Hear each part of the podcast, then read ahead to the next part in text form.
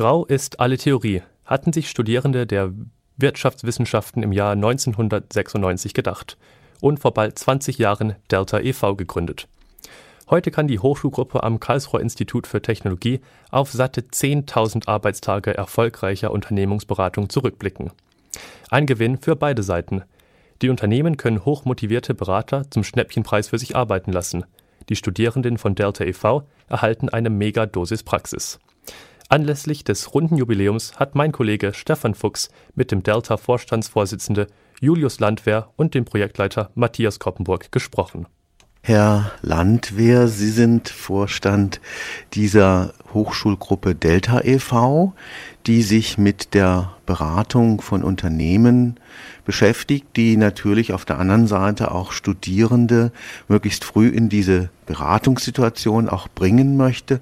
Sie haben jetzt ein Jubiläum zu feiern. Was ist das denn für ein Jubiläum?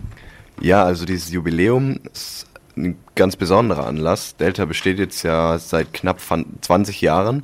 Und das ist das nächste Jubiläum, das quasi ansteht. Aber das heutige, das wir feiern, das besteht aus 10.000 Beratertagen, die wir in diesen knapp 20 Jahren jetzt geleistet haben. Und das ist insofern ein sehr besonderer Meilenstein für uns, dass natürlich nicht sehr selbstverständlich ist, dass eine Hochschulgruppe und studentische Unternehmensberatung so lange über die Zeit hinweg dauert, da eben die Studenten auch die ganze Zeit durchrotieren. Und diese 10.000 Beratertage, das bedeutet 10.000 mal acht Arbeitsstunden, die wir bei Unternehmen aus der Wirtschaft in spannenden Beratungsprojekten eben geleistet haben. Wie viele Studierendengenerationen sind das denn? Ich würde jetzt mal sagen, so knappe 10 bis 15 Generationen sind da auf jeden Fall schon durchgelaufen. Was ist das Spannende an Delta e.V.? Was steckt dahinter? Was haben sich die Gründer damals 1996, sagen Sie, gedacht? Naja, der Hintergedanke dabei ist natürlich, dass die Studierenden erstmal nur die Theorie in den Hörsälen vermittelt bekommen, bedeutet aber, wo bleibt die Praxis? Und das ist natürlich dann der Anreiz, eine Umgebung zu schaffen, wo eben Praxis gelebt wird und die Theorie in dieser Praxis angewendet wird. Und das war der Gründungsbaustein für Delta. Und der wird bis heute natürlich gelebt. Also es ist wirklich so, dass in diesen Beratungsprojekten wird die Theorie zur Praxis und man kann von diesen Optimierungsprojekten bis hin zu Marktanalysen kann man wirklich alles, was dann man in den Hörsälen von den Dozenten lernt, kann man dann da anwenden. Projekte zu finden? Wie funktioniert das? Kommen die Unternehmen auf Sie zu? Gehen Sie auf die Unternehmen zu? Wie, wie kann man sich das vorstellen? Also es ist vorrangig so, dass Unternehmen auf uns zukommen. Natürlich versuchen wir auch immer durch unser Netzwerk, das wir mittlerweile aufgebaut haben, an Unternehmen, da auch ein wenig tätig zu werden und dann auf die Unternehmen zuzugehen. Aber es ist vorrangig so, dass die Unternehmen natürlich sich des Vorteils bewusst, dass da sehr engagierte Studenten dahinter sitzen, die wirklich Lust und Energie in diese Beratungsprojekte stecken und eben außerhalb der Standardprozesse diese Projekte abwickeln und entwickeln.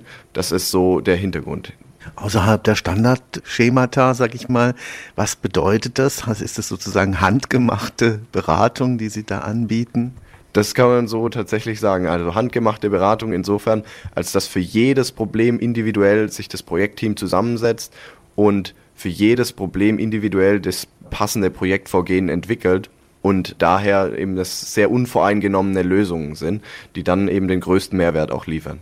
Das heißt, da geht da nicht einer, ein Mitglied von Delta e.V. rein, sondern wahrscheinlich kleine Teams. Das ist richtig. Also das ist auch dann, sage ich mal, wieder der Beratung nachempfunden, dass es Projektteams gibt, die diese Projekte dann durchführen. Das sind Teams von zwei bis zu vier Personen, die dann eben Projekte durchführen. Insgesamt, wie viele Studierende haben Sie gegenwärtig zur Verfügung für diese Beratungstätigkeit? Das heißt, wie viele Mitglieder von Delta e.V. gibt es heute?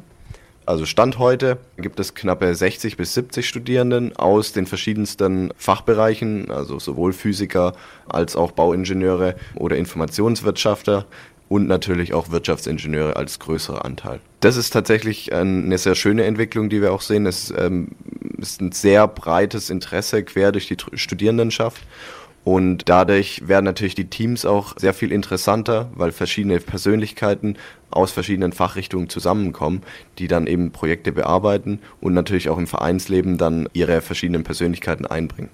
Wie läuft es denn so im Hintergrund? Sie treffen sich wahrscheinlich regelmäßig. Gibt es auch zwischen den einzelnen Projekten einen Austausch? Also es gibt auf jeden Fall ähm, intern natürlich auch einiges immer zu tun von Projektcontrolling über Marketing, das natürlich betrieben werden muss. Und das findet während den Wochen natürlich einfach unter der Woche in verschiedenen Teams statt. Aber der Regeltermin ist so, dass wir uns Montagabends immer treffen, uns da zusammensetzen. Da findet ein anonymisiertes Projektcontrolling der Projekte, die momentan laufen, mit den verschiedenen Projektteams statt. Und in diesem Treffen werden dann auch Neuigkeiten ausgetauscht, so dass sich da eigentlich die gesamte Studierendenschaft, die hinter Delta e.V. steht, trifft, um eben Neuigkeiten auszutauschen. Wie viel Arbeitsbelastung ist es denn für jeden Studierenden, der da mitmacht? Sie müssen ja noch nebenher, sage ich mal in Anführungsstrichen, auch studieren. In Zeiten von Bachelor und Master ist das nicht ganz einfach. Was würden Sie sagen, gibt es da Mitglieder, die stöhnen über die Belastung oder macht man das alles einfach so aus dem Stand heraus? Es ist natürlich so, dass es auf jeden Fall Arbeitsbelastung bedeutet, aber gerade diese, diese Möglichkeit, die Praxis dann zu erleben, neben der Theorie her, macht das Ganze auf jeden Fall Spaß, wobei man dann eben nicht mehr von wirklich Arbeit reden kann, weil es dann äh, Spaß bedeutet und Spaß wiederum ist natürlich dann nicht mehr wirklich Arbeit, auf der anderen Seite ist es natürlich aber schon so, dass man hier und da vielleicht eine Klausur weglassen muss oder im nächsten Semester schreiben muss. Vor allem jetzt, wenn man ein Vorstandsamt wie ich übe, dann bedeutet es natürlich nochmal mehr Aufwand.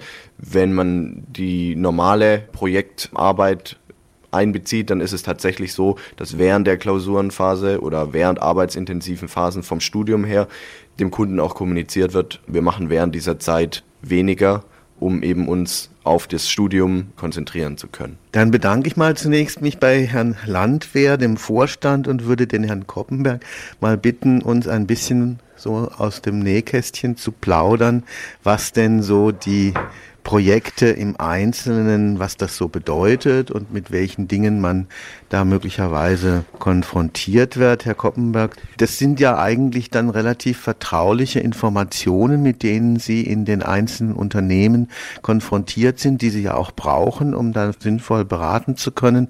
Wie gehen Sie mit dieser Frage der Vertraulichkeit um, beziehungsweise wie gehen die Unternehmen dann mit Ihnen um? Ist diese Vertrauensbasis immer gegeben oder muss man die erst ein bisschen schaffen? Nee, die ist auf jeden Fall gegeben. Und zwar ist es so, dass im Normalfall nur das Projektteam und die Geschäftsführung bzw. der Vorstand Zugriff auf die Daten hat. Das heißt, wir schützen die Daten von den Kunden sehr gut. Und wenn es nötig ist, da hatten wir auch schon mehrere Fälle, dass wir eine gesonderte Abkommen schließen, dass wir eben die Daten nochmal besonders sichern und nur sehr, sehr wenige Personen darauf Zugriff haben. So sind auf jeden Fall die Daten von den Kunden sicher bei uns.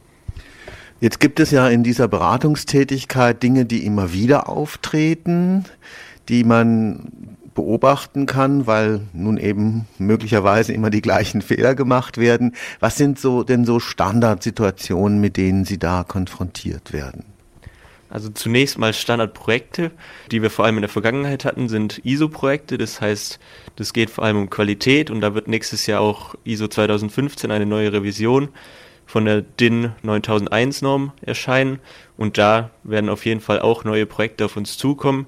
Ein zweiter Part an Projekten, die wir bearbeiten oder viel bearbeiten, was gerade groß im Kommen ist, ist eben Human Resources. Das heißt, wie kriege ich High Potentials von der Uni und wie spreche ich die am besten an? Was sind die Anforderungen an die Universität?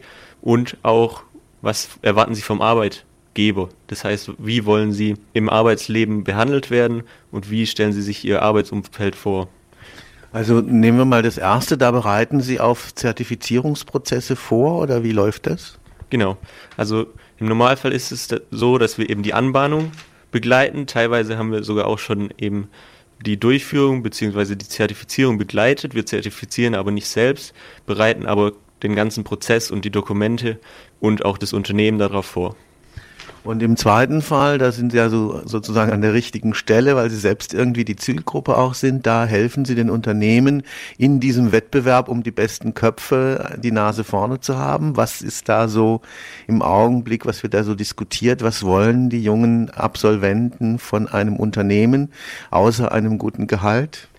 Also es geht ja ganz stark in die Richtung, dass man eben die Work-Life-Balance beziehungsweise nur noch Life-Balance, wie es ganz neu heißt, betrachtet. Das heißt, man will einen guten Austausch und eben das, was wir auch jetzt gerade angesprochen hatten, dass man eben darauf achtet, dass man Spaß bei der Arbeit hat. Das ist einer der wichtigsten Punkte. Das heißt, dass man es gar nicht mehr so stark als Arbeit betrachtet, sondern eben das ineinander übergeht und man wirklich das als Quality Time quasi auch nutzen kann, die Arbeit und an neue Herausforderungen sie selber wachsen kann und neue Erfahrungen sammeln kann. Nun sind Sie jetzt ein Verein. Ist denn diese Beratung völlig kostenlos für das Unternehmen oder muss da doch etwas an Geld fließen? Wir sind ein Verein, haben eben aber auch die GmbH. Im Normalfall kostet unser Projekt Geld. Wir haben aber auch schon ein Pro Bono-Projekt hier für ein kleines Unternehmen aus der Umgebung gemacht, wo wir eben dem ein bisschen aus der Patsche geholfen haben, weil das wirklich grundlegende wirtschaftliche Probleme hatte. Aber im Prinzip sind sie schon preiswerter als etwa so professionelle Consulting-Firmen? Ja, wir sind deutlich preiswerter. Das liegt einfach daran, dass unsere Intention, wie gesagt, die Lernintention ist. Das heißt, wir wollen klar etwas Geld auch damit verdienen, einfach als Werkstudententätigkeit. Aber im Vergleich zu normalen Beratungen sind wir sehr viel preiswerter meint Matthias Koppenburg, Projektleiter bei Delta e.V., der studentischen Unternehmensberatung am KIT, die in diesen Tagen ihr Jubiläum feiert. 10.000 Arbeitstage Praxis in den Unternehmen.